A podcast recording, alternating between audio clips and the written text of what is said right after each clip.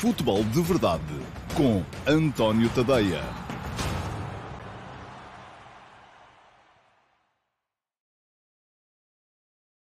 Olá, muito uh, bom dia a todos. Eu sou António Tadeia e um, este é o Futebol de Verdade de quinta-feira, dia 20 de agosto de 2020.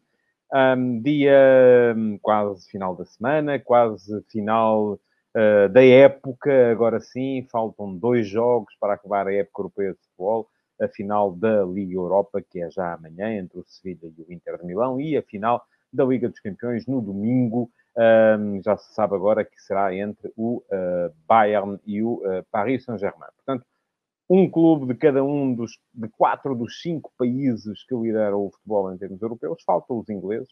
Um, e haverá muita coisa, alguma coisa a dizer sobre isso, já lá vou daqui a bocado. Um, hoje vou falar-vos também de mercado, uh, não muito, porque, não, não, há, não tem havido assim. Um, não vou aqui falar muito de especulações, vou falar de negócios uh, aparentemente já concretizados, um, e vou falar-vos dessa questão uh, que tem a ver com a possível transição da BSAD uh, de Oeiras, do Estádio Nacional, para Grândola, no Alentejo. Enfim, tem sido uma coisa que tem vindo a motivar alguns uh, comentários da parte de quem segue o futebol português. Uh, para já, uh, tenho que vos dizer que uh, o Futebol de Verdade vai para o ar todos os dias, segunda a sexta, nas minhas redes sociais. Facebook, Twitter, Instagram, YouTube e também no meu site, antoniotadeia.com, via meu canal de Dailymotion. Pode também ouvir, aí não pode ver, mas pode ouvir, o Futebol de Verdade em podcast. Basta para tal que assine o podcast do um, programa. Uh, e já agora vá lá deixar uma crítica, pode dizer bem, pode dizer mal, se disser bem eu fico mais feliz, se disser mal, olha, paciência, aqui a liberdade de expressão é total e absoluta, uh, mas o importante é que participe, porque este é um espaço que se quer interativo. Portanto, já sabem, podem deixar perguntas também uh, nas caixas de comentários das redes sociais em que o programa está em direto, elas poderão eventualmente vir a ser respondidas, uh, inclusive no direto, uh, porque o Sérgio Santos e o Rui Santos estão a ajudar nesse uh, desiderato e eles selecionam as perguntas que vão aparecer aqui no, na emissão. As que não aparecerem na emissão de hoje, ainda assim poderão ser guardadas e respondidas no QA, que será já no próximo sábado. Todos os sábados há QA com a seleção das melhores perguntas da semana. Um, e, e, as minhas respostas. Não têm que ser sobre as perguntas, não têm que ser sobre os temas que eu estou a falar hoje, podem ser sobre tudo aquilo que vocês quiserem, desde que seja naturalmente futebol. Um, e podem ser dúvidas que vocês tenham, podem ser questões acerca das quais queiram saber a minha opinião, enfim, uh, a abrangência é quase total. Vamos então arrancar com a emissão de hoje uh, e com os temas que tenho selecionados para falar hoje. Vou começar pelas competições europeias e pelo facto que eu estava a dizer há bocado. Há, há duas reflexões que me uh, nascem à partida do lote de quatro finalistas das uh, competições da UEFA. A primeira tem a ver com o facto de haver uma equipa espanhola, o Sevilha, uma equipa alemã, o Bayern, uma equipa italiana, o Inter, e uma equipa francesa, o Paris Saint-Germain. Faltam os ingleses. Os ingleses tinham dominado por completo as competições europeias da época passada este ano não estão nas, nas finais, já, já há inclusive alguns memes a gozar com isso, sobretudo vindos dos outros quatro uh, países dos Big Five. Um, enfim, eh, eu gosto mais assim, gosto mais de ver as coisas mais repartidas, uh, embora sinta também a falta das equipas inglesas nas, nas finais, acho que também fazem falta, mas isto leva-me à segunda uh, reflexão. E a segunda reflexão, que é motivada sobretudo pelo facto de na final da Champions, a competição mais importante de todas, estar o Paris Saint-Germain, que uh, não jogava desde março, porque em França o campeonato foi interrompido e não recomeçou, e estar o Bayern, uh, que eu recordo a Alemanha foi o primeiro país a recomeçar entre os países do, do, do futebol de alto nível depois da pandemia, e foi também o primeiro a acabar, portanto o Bayern estava já também sem competição há mais tempo. e isto leva-me a crer que, e esta era uma das grandes dúvidas que eu tinha para estes Final Eight das competições europeias, era como é que iam aparecer as equipas e como é que os treinadores iam lidar, eu falei muito sobre isto durante o período da pandemia, um, como é que os treinadores iam lidar com esta questão da época ser absolutamente atípica e de estarmos a entrar em mares nunca antes navegados. Porque uh, uma coisa é gerir a forma de um, de um, de um grupo de jogadores, uh, ir treinando com eles, outra coisa é eles pararem e depois recomeçarem e depois terem que fazer treino individual e depois uh, não haver férias e depois uns deram férias, outros não deram, enfim.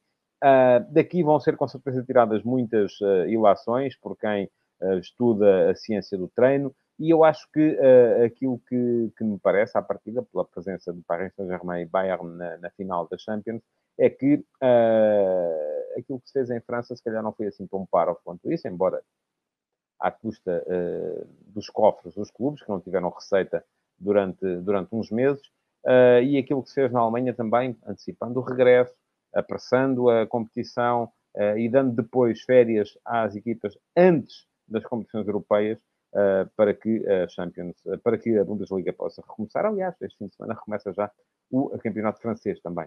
Um, isto foi um bocadinho em contraciclo com aquilo que foi feito muito por, pelos, outros, pelos outros países. Bom, falando do jogo de ontem, o Simão Rochinol está a falar disso também, o Bayern ontem mostrou porque é o favorito à vitória, uma equipa muito forte, querem atacar, enfim. Um, eu, eu, eu disse tudo, já sabia que o Bayern é uma equipa muito forte, eu já sabia. Uh, o jogo de ontem, se me deixou alguma coisa, foi dúvida. Uh, porque eu esperava um Bayern mais impositivo perante o Lyon. E vocês olham para o resultado que eu não vi o jogo e dizem assim, então, mas foram 3 a 0, mas uh, como assim mais impositivo? Tinham que ser 6, agora este está maluco, está... viu o Bayern ganhar por 8 ao Barcelona e agora achava que ia ser sempre assim. Não, não estou a falar de resultados, estou a falar da forma como decorreu o jogo uh, e, sobretudo, da forma como decorreram aqueles primeiros 18 minutos até ao primeiro gol do Bayern, marcado por Gnabry, uh, na primeira vez que o Bayern foi à baliza de António Lopes com, com, com perigo. Até aí, o Lyon tinha tido três situações de golo e um, nascidas eh, de, no meu ponto de vista, da inteligência estratégica do Rudi Garcia, o treinador do Lyon, uh, que um, soube aproveitar aquela que pode ser a, maior fraqueza desta equipa do Bayern, e eu acho que ela tem a ver com a velocidade uh, e a capacidade de recuperação do espaço atrás da última linha, sobretudo no centro-direita, onde estava o, eixo Kimmich um, Boateng, uh, eu acho que por aí pode haver realmente espaço para uh, uma equipa adversária explorar a profundidade. Foi por aí que o Memphis Depay surgiu para criar a primeira, a primeira não, a primeira por acaso foi do outro lado, a primeira situação de perigo que o Manuel Neuer conseguiu, com uma boa mancha, forçar o Depay a estar à, à malha lateral. E depois foi pelo outro lado, precisamente pelo lado que eu estava a dizer, que o Memphis Depay criou a situação seguinte, que o Toko Ekambi poderia perfeitamente ter transformado uh, no lance para, no, no, em golo, porque dá-me ideia que ele fechou os olhos antes de cabecear um remate cruzado do Depay, e depois ainda há mais uma situação uh, no limite do fora de jogo, o Ekambi também isolado acaba por chutar ao poste uh, da baliza do Manuel Neuer. Ora, Uh, esta capacidade que o Lyon demonstrou para estrategicamente saber aproveitar o adiantamento da última linha do Bayern e para, uh, enquanto os jogadores estiveram concentrados, e em relação a isto há uma questão, é que uh, a capacidade para jogar no limite depende sempre muito da concentração, e a concentração depende sempre muito da presença ou ausência de fadiga. E vocês podem até dizer, ah pá, mas isto são profissionais, como é que é? Aos 20 minutos, 30 já estão, estão, estão mais cansados do que no início, naturalmente. E isso faz com que a concentração caia um bocadito uh, e que uh, uh, os jogadores já não sejam capazes de jogar tão no limite. E aquilo que se viu do Lyon nos primeiros 18 minutos, até sofrer o gol, que também é uma porrada anímica fortíssima na equipa do, do, do Lyon, foi uma equipa capaz de jogar ao milímetro no limite do fora de jogo, para precisamente aproveitar os posicionamentos, o posicionamento alto da última linha da equipa do Bayern. E uma coisa tenho a certeza, se o Bayern fizer a mesma coisa e revelar a mesma falta de atenção na, na, na, na, última linha e a mesma falta de pressão que permite os passos para isolar os jogadores na profundidade, um, aquilo que me parece é que uh, onde Toko Ekambe falhou, Neymar e Mbappé não vão falhar. Portanto, uh, o Bayern, eu já estava convencido e continuo convencido que o Bayern é favorito para ganhar a final da Champions, um, mas aquilo que me parece também é que o jogo de ontem, se me trouxe alguma coisa, foi dúvidas, porque eu acho que o Paris Saint-Germain uh, pode perfeitamente, com a capacidade de definição que tem no, no, na, na, sua linha da frente, aproveitar aquela que me parece ser a única vulnerabilidade desta equipa do Bayern, que, atenção, vai com 20 vitórias seguidas em jogos de competição e muitas delas a aviar os adversários com 4, 5 e 6 gols. Portanto, não é uh, equipa com a qual se queira brincar, é uma equipa fortíssima, voltou a mostrar ontem que é uma equipa fortíssima, um jogo monstruoso de uh, Tiago Alcântara, um jogo monstruoso de Gnabry também, uh, e isto é uma equipa que até se dá ao, ao luxo de uh, ter Lewandowski, enfim, pouco em jogo, como esteve ontem, de Perisic praticamente também não aparecer, tem ali um meio campo, enfim, quem tem Goretzka e Tiago Alcântara, uh, liberta Thomas Muller e ainda vai encostar o Kimmich lateral direito, eu acho que o Kimmich é melhor médio do que lateral,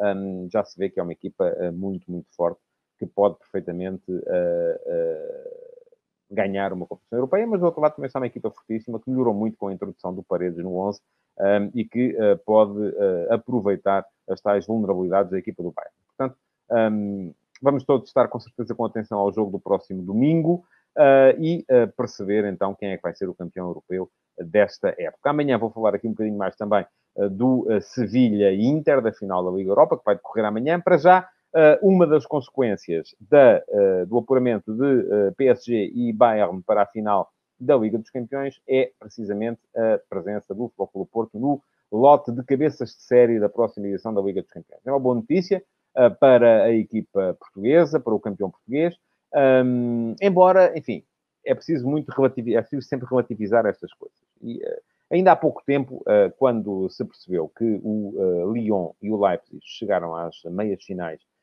da Liga dos Campeões, houve muito adepto do Benfica que andou por aí pelas redes sociais a, a criticar os jornalistas que diziam que o grupo do Benfica era acessível, afinal era um grupo acessível e teve duas equipas nas meias finais, então e tal, os jornaleiros, jornalistas, cartilhas e tal, aquelas coisas que as pessoas dizem e dizem sempre como se fossem donas da verdade absoluta e universal. Ora bem, eu uh, mantenho aquilo que disse sempre, é que o grupo do Benfica no ano passado era muito complicado. E quem quiser ver o vídeo do futebol de verdade desse dia, ele está disponível. Está aqui no site, no antoniotadeia.com. É só irem lá, pesquisarem, vejam o dia do sorteio e uh, vejam o vídeo desse dia, porque veem o que é que eu disse, que é a mesma coisa que vou dizer agora. E aquilo que eu disse na altura, e vou dizer agora outra vez, é que o Benfica teve um grupo complicado, apesar de ter tido um cabeça de série fácil. Uh, o Benfica teve o cabeça de série que toda a gente queria, que era o Zenit, um, e depois uh, aquilo que sucede é que os grupos da Liga dos Campeões não se definem no lote de cabeças de série, definem-se nas equipas que saem no pote 2 e no pote 3. Sendo que o Benfica, que na época passada estava no pote 2, ainda teve o, o, a infelicidade de apanhar no pote 4 com o Leipzig, que, a meu ver, e disse também na altura, era inclusive o favorito a ganhar o grupo, como veio a ganhar. Ora, aquilo que me parece é que o facto de o Porto ser cabeça de série é bom, é excelente, é extraordinário, eh, mas eh, aquilo que o Porto garante é que não vai apanhar os campeões dos principais países, isto é, não apanha o Liverpool, mas pode apanhar o Manchester City. Não apanha o Bayern, mas pode apanhar o Borussia Dortmund. Não apanha o Real Madrid, mas pode apanhar o Barcelona. Eh, não apanha o Juventus, mas pode apanhar o Inter. Um, e, portanto, eh, enfim, a diferença ali entre pote 1 e pote 2 acaba por ser um bocadinho mitigada e não há assim uma diferença tão grande. O verdadeiro problema vai vir, e é aí que se vai definir o sorteio, na equipa que vai calhar no pote 3. Um, é, é, isso que me pergunta o Simão Rochinol e é isso que eu estou a dizer precisamente. Não é assim tão relevante para uma equipa portuguesa fazer parte do pote 1 da Champions, uh, porque os sorteios definem-se sobretudo no pote 3 no pote 2 e no pote 4, porque até no pote 4 podem aparecer equipas complicadas e este ano, em princípio, uh, há a possibilidade de lá estar o Borussia Mönchengladbach, há sempre aquelas equipas um, dos principais campeonatos que vão lá parar e que podem complicar muito aquilo que é a composição final de um grupo. Portanto, um, é bom para o Porto, não é extraordinário, não garante desde já uma Champions uh, positiva para a equipa do Futebol Clube do Porto. Hoje, no último passe, quem quiser ver, uh, escrevi sobre o uh, mercado do Futebol do Porto e sobre aquilo que são os dilemas uh, que o Futebol do Porto enfrenta neste, neste momento, e parece-me que são basicamente, foram esses que eu identifiquei, são quatro, tem a ver com o que fazer com, com a tentativa de renovar com algumas estrelas, como o Corona, que acaba contrato apenas no ano que vem, Uh, como Alex Teles, esse é fundamental que acaba contrato já este ano, mas também há acabar contrato já este ano a Sérgio Oliveira, a Otávio, a Marega, um, a Pep, mas enfim, Pep já a qualidade que tem já não será com certeza um ativo de mercado. Um, com a possibilidade de vender algumas estrelas, uh, e aí de preferência eu acho até que o Porto está a tentar vender primeiro os uh, uh, como Soares, como Abubacar, uh, são jogadores que a saírem não causariam grande moça e poderiam ser substituídos no mercado por jogadores a valores mais baixos, e eu acho que é um bocadinho nesse sentido a ideia de sair Soares.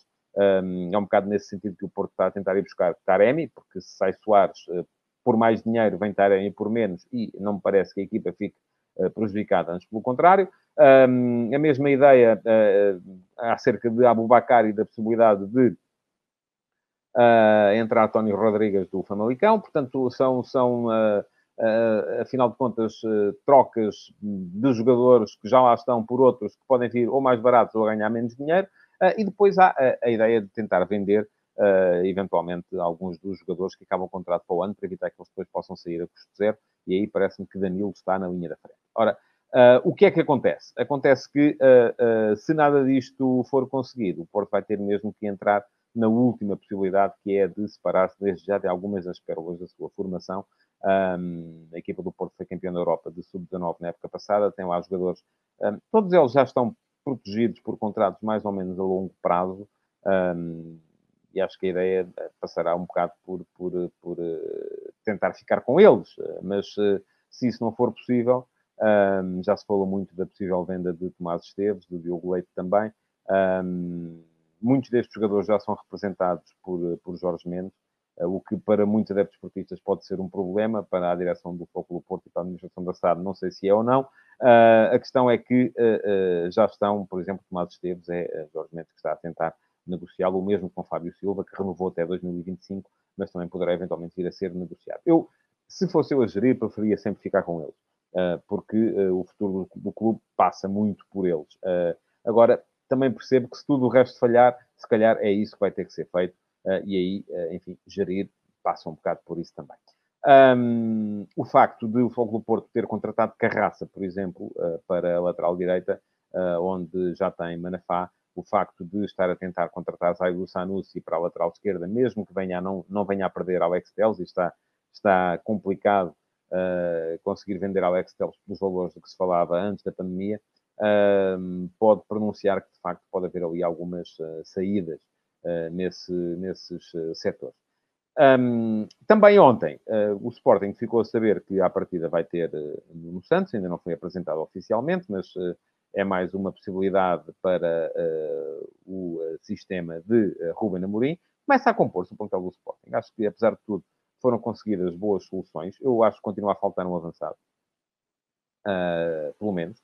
Acho que falta também um central pela direita, porque me parece que está curto apenas com Eduardo Quaresma e Ilori. Um, até de preferência seria, enfim, uh, tentar negociar Ilori e vir um jogador para ser titular, para que Eduardo Quaresma pudesse uh, depois lutar pela, pela posição. Um, parece que vem o Adam também, também não foi apresentado, mas parece que vem aí também o Adam. Eh, para, para lutar com o Maximiano pela baliza. Enfim, tendo em conta a diferença de uh, ordenado de um e do outro, nem deveria ser para lutar, deveria ser para ser titular de caretas, mas a questão é que o Adam fez três jogos nas últimas duas épocas e, portanto, não, ninguém sabe muito bem uh, como é que ele aí aparece. É? Se vem motivado para, para, para, para jogar ou se vem apenas para assegurar uma espécie de reforma. Vamos ver. Aí há que esperar e não, não cometer juízos, não nos precipitarmos. A questão aqui também é que parece-me que ao Sporting continua a faltar o tal avançado, eh, porque tem apenas, eh, neste momento, eh, só se pode contar com o Sporar e com Luís Felipe, e nenhum deles é propriamente o tal jogador móvel de que a Ruben Amorim mais gosta. Nuno Santos vem para jogar à partida como segundo avançado pelo lado direito. Diz-me o Mário Mourão Santos que Marcos Edwards seria melhor para o Sporting que Nuno Santos, é verdade, também seria mais caro.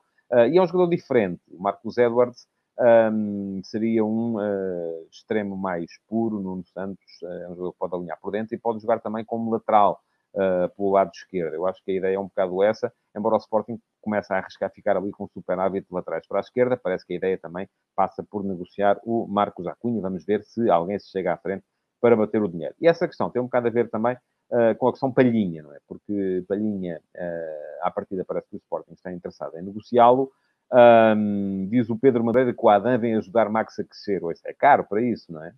Parece-me a mim, um guarda-redes que vem ganhar, segundo se diz, 800 mil euros por época, uh, se é apenas para ajudar o miúdo a crescer, enfim, vale mais comprar iogurtes, porque não, não me parece que uh, uh, seja uma equipa que tem, tem falta de jogadores para tantas posições e que tem falta de dinheiro, não vai com certeza gastar 800 mil euros uh, ano para, ter o, para os ter sentados no banco.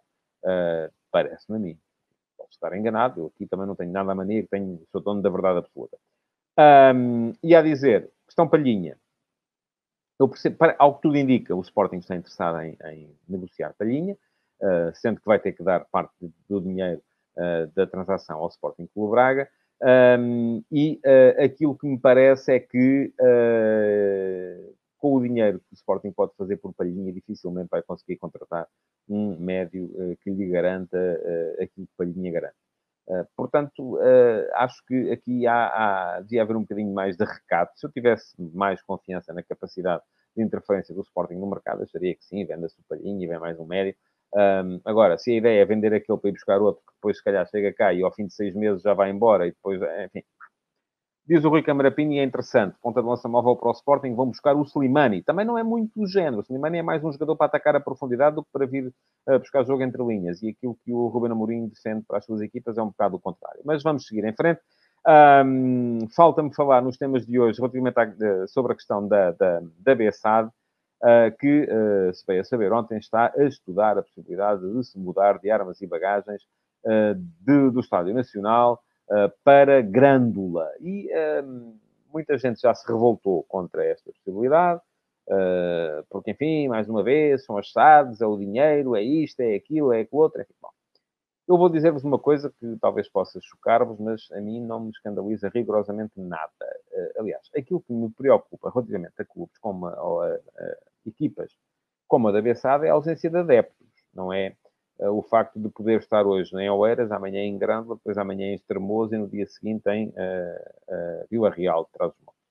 Um, até, até acho graça, se querem que vos diga, que de repente o Alentejo volta a ter uma equipa na primeira divisão. Até acharia mais piada se fosse Alentejo interior. Um, porque uh, acho que o futebol tem que ser levado às pessoas e tem que ser, o campeonato tem que ser o mais alargado possível. Esta coisa da mudança de cidades dos clubes, ou das SADs, neste caso, um, é uma coisa. Nós não podemos achar, de repente, que a NBA é extraordinária e depois um, achar que uh, uh, as coisas que a NBA tem para nós já não servem. se formos a ver as equipas da, da NBA, eu, estive, eu já não, não, não, sou seguidor fiel da NBA, já fui há, há há 30 anos uh, não, perdia, não perdia um jogo, ou pelo menos aqueles que conseguia ver, e fui ver as equipas agora e vi lá os Brooklyn Nets, que no meu tempo eram os New Jersey Nets, um, vi os Memphis Grizzlies, que no meu tempo eram os Vancouver Grizzlies, portanto mudaram de cidade, tanto um como o outro. Mais do que isso, a equipa do Washington já foram os, Wiz já foram os Bullets, agora são os Wizards, uh, e aqui calculo que tenha sido por uma questão de, enfim, não é muito politicamente correto ter uma equipa chamada Balas. E a equipa pela qual eu torcia na altura, que era o Seattle Supersonics de Sean Kemp e de Gary Payton, não tem a ver com nada, tem a ver só com o facto de ser a altura do movimento grunge e Seattle ser a sede do movimento grunge, enfim, e, uh, os Supersonics também não ganhavam, e eu gosto sempre de, de torcer por equipas que não ganham quando torço por alguém, um, mas os Seattle Supersonics, que eram a minha equipa da NBA naquela altura, hoje são os Oklahoma City Thunder, uh, mudaram de cidade e de nome, portanto, mudaram tudo. Uh, portanto, não me parece, não me escandaliza nada que de repente a BSAD Uh, faça aqui um rebranding, encontra aqui um nome, podem ser os uh, golfinhos, seja o que for, um, de uh, Grândola. Não, e depois no ano seguinte, se Grândola deixar de, de, de apoiar, e pergunta-me o José Barbeiro dos Santos, o que vai acontecer quando a BSA deixar de ser apoiada pela Câmara Municipal, é que ali no Alentejo não é investidor, quem vai à procura de quem apoia noutro sítio qualquer e muda outra vez o local e a franchise continua. Não me parece nada mal. Agora, isto quer dizer o quê? Eu já disse aqui várias vezes que acho que uh, esta questão belenenses Bessade tem que ser resolvida de uma vez por todas. Um, e não é só uh, deixarmos de chamar belenenses à, Bessade, porque de facto aquilo não é o belenense, o belenense está a jogar no Regional de Lisboa, aquilo é uma empresa que tomou conta da SAD do Belenenses, que se separou do clube e que neste momento tem uma operação autónoma, um, nada disso uh, me uh, escandaliza, tenho pena, porque o Belenenses é um histórico do futebol nacional e pertence lá em cima até pela massa adepta que tem. Aquilo que me preocupa é outra coisa, é o facto de termos na Primeira Liga uma equipa como a da BSAD que tem, não, tem, não tem adeptos, não é? Uh, e esses adeptos têm, a SAD tem que ir à procura deles. Pergunta-me o Paulo Neves se há algum caso idêntico na Europa do futebol. Olha, eu acho que há muitos, sabe? Ainda... Aliás, se for ao antoniotadeia.com, ainda uh, há 15 dias começou o campeonato da Bulgária uh, em que houve um jogo, um empate, um empate entre CSKA de Sofia e CSKA de Sofia. Uh, porquê? Porque há um CSKA que é novo, uh, que uh, depois há o caso do Steaua também, não é? Do Steaua de Bucareste, não ia dizer. Há um CSKA que é novo, que teve a ver com a entrada do capital, enfim, estava tudo explicado no, no meu site, no um texto do João Pedro Cordeiro, está tudo explicadinho. Um, e de repente houve quem se lembrasse de recuperar o CSKA antigo e já chegou à primeira divisão. O treinador é Krasimir Balakov, antigo jogador do Sporting. Um, há o caso do Steaua de Bucareste, que deixou de poder chamar Steaua de Bucareste, agora é FCSM, um, porque foi comprado por Gigi Becali e, uh, de repente, uh, aquilo já não é o Steaua. O Steaua está nos regionais e aquela equipa é uma outra equipa. Portanto, há muitos casos assim. Não vou dizer... Uh, pergunta ao Ricardo Ramos se foi o Belenenses que vendeu a SAD. Certo, foi. Foi, sim, senhor. Vendeu. Uh, e uh, vendeu o capital da SAD a uma empresa que de repente deixou de se entender com o clube e, portanto, autonomizou-se e passou e, e, tem direito àquilo que tem, que é a equipa que está na primeira divisão. não tem direito àquilo que não tem, que é ao nome do clube. O nome do clube continua o seu caminho, a SAD continua o dela. Um, e aquilo que eu acho, porque já o defendi várias vezes, é que não faz muito sentido nós termos na Primeira Liga em Portugal equipas que não têm adeptos. Eu acho que isso devia ser tratado. Aliás, já escrevi também sobre isso várias vezes, sobre aquilo que devem ser, no meu ponto de vista, as condições sine qua non para uma equipa poder concorrer ao campeonato de elite em Portugal. E uma delas é uh, ter adeptos, coisa que a BSAD não tem. Agora, se o facto de mudar para Grândola, de repente, uh, assegurar não só que há um investidor que entra, que é o dinheiro uh, da, da, da, Câmara Municipal, mas também encontrar adeptos, que são as pessoas de Grândola e de, de Alcácer do Sal, e uh, da, uh, Comporta, enfim, toda aquela gente que por ali anda, já me parece bem.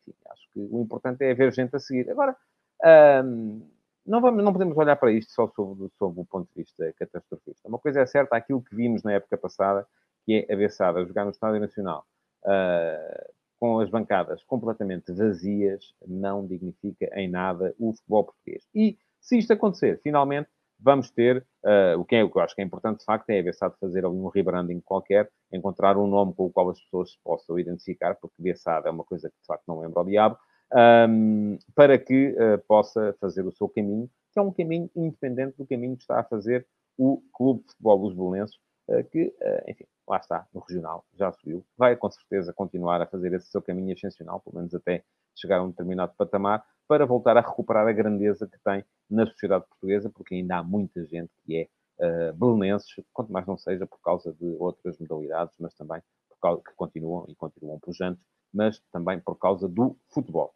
Pronto, chegamos ao fim então do uh, Futebol de Verdade de hoje. Uh, eu queria pedir-vos para partilharem esta emissão do Futebol de Verdade, para fazer os vossos comentários também, deixarem uh, as vossas perguntas, que ainda podem habilitar-se a entrar uh, no uh, QA do próximo uh, sábado e para colocar o vosso like na emissão de hoje. e já agora também para assinarem o podcast e me seguirem nas mais diversas redes sociais, porque eu estou aí em todas, até descobri no outro dia que tenho uma, uma tenho um perfil de Pinterest, que é uma coisa que eu nunca. Mas isso escusam de assinar porque eu nunca lá fui. Uh, bom, muito obrigado por terem estado aí e uh, até amanhã. Futebol de Verdade. Em direto de segunda a sexta-feira, às 12h30